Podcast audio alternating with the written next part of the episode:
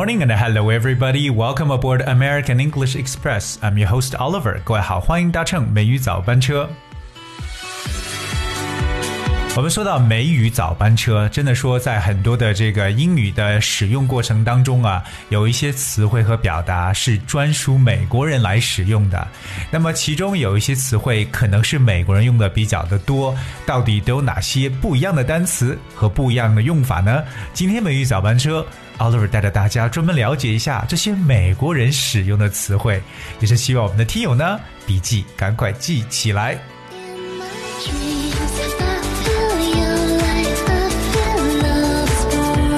Already talk about some English words that with a very, very clear American characteristics. Well, this first one, or the first word we come up with is the word called bail. B A I L. Bail Bail 这个词对很多人可能看上去比较陌生。What is bail? Well, bail it could be used as a verb as well as a noun，既可以做动词，也可以做名词。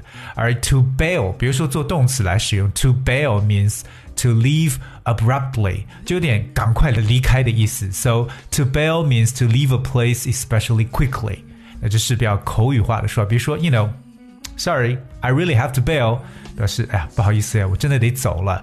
I really have to bail means I've got to go。所以下次大家跟别人在聊天时候说，哎，我得要离开了，我得要走了。除了说 I've got to go 之外呢，就可以讲 I really have to bail。所以各位记住，bail 这个词在口语中做动词，特别在美国俚语当中所所使用的，就是匆忙的离开的意思。可是我们知道，bail 在法律当中呢，本身也表示保释或者保释金的意思。So if you pay a certain amount of bail, then you don't have to, you know, stay in prison for at least for a while, and that is bail。所以有在这个法律当中的一个用法，但是在口语当中，bail 呢？被理解为 to leave abruptly or quickly，迅速离开。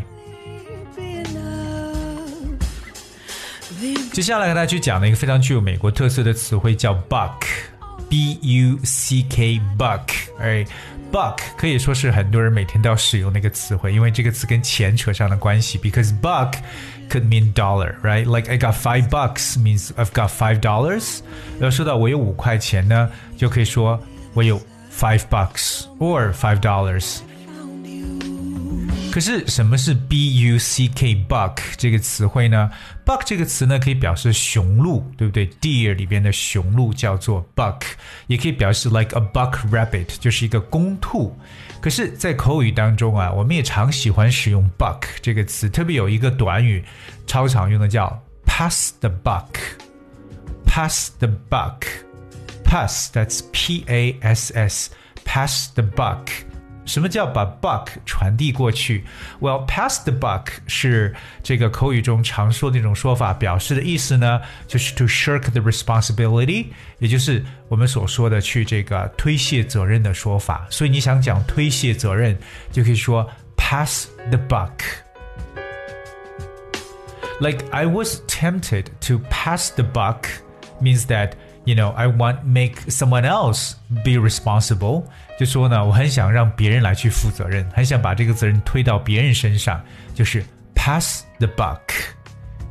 在这我们所说过的 buck 这个词本身呢，可以表示为 dollar，就是钱的一种说法。特别说几块钱，就可以说多少多少 bucks。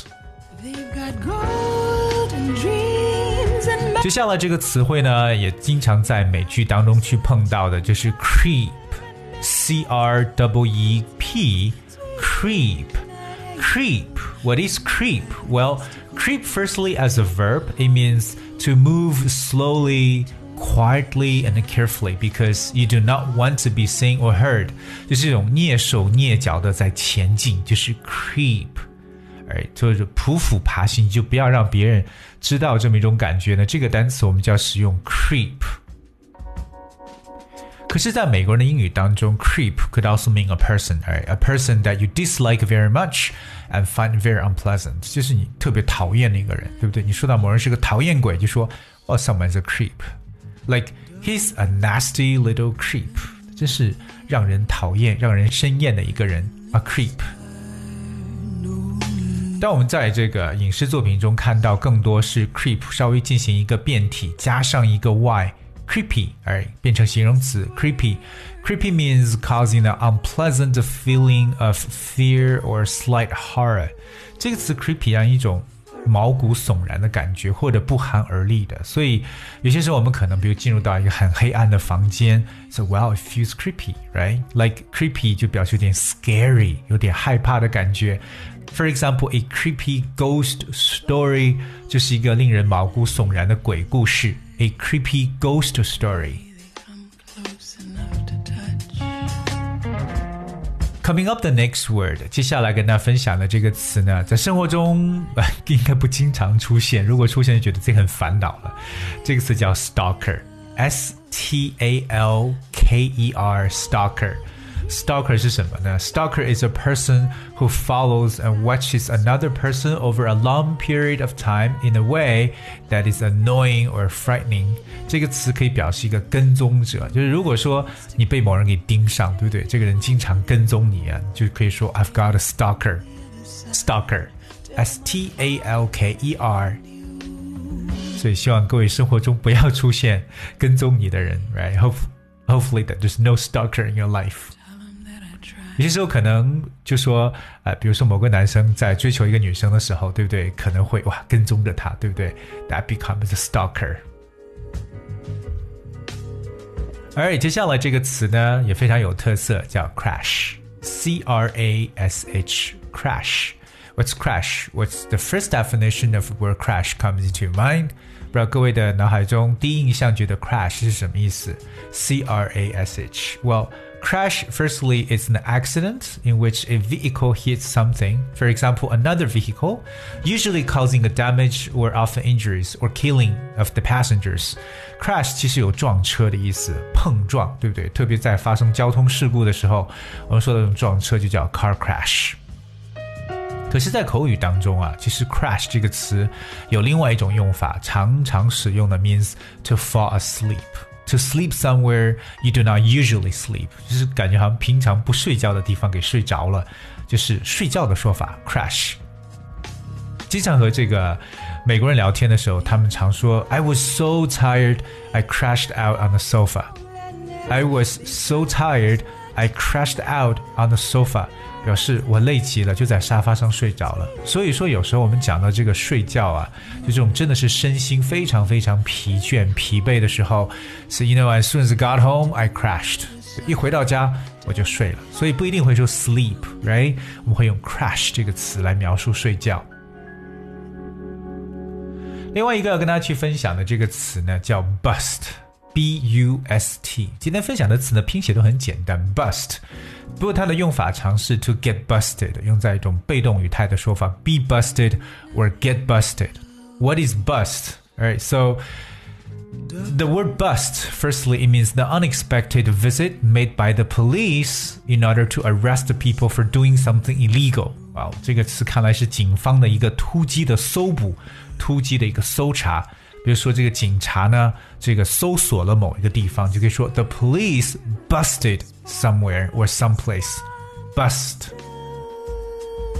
可是 bust 这个词呢，也可以说 failed because of lack of money，通常指的是一个 business or a person that failed because of a lack of money，由于缺钱一个人失败了，其实也就是破产的意思。我们把这个 bust 这个词可以表示为破产，相当于 you know bankrupt。Like we're bust means we went bankrupt。在口语当中，我们常常会说。 busted 就表示被发现了，OK，所以如果你要是做什么坏事，被某人发现的话，他们就会讲，Oop, busted, you got busted，被发现。今天跟大家去分享的，实际上呢，还是非常非常实用的一些口语，特别是一些单词，在口语中怎么使用，特别是在美国英语的这么一个环境下。So I hope you guys. learned as much as possible, but most importantly, try to use them. Right？我一直鼓励大家学习语言呢，要喜新厌旧，学到了新的表示手法，就把旧的抛弃，因为你只有不断的使用新的语言，才能让自己的表达更加的丰富起来。Okay, I guess that's quite enough of today's show. And end of the program today, I would like to bring a song called Only the Young from Taylor Swift. 今天节目的最后呢，送给 Titi Titi 的一首歌 Only the Young. And I hope you guys will enjoy it and thank you so much for keeping me company and I'll see you tomorrow.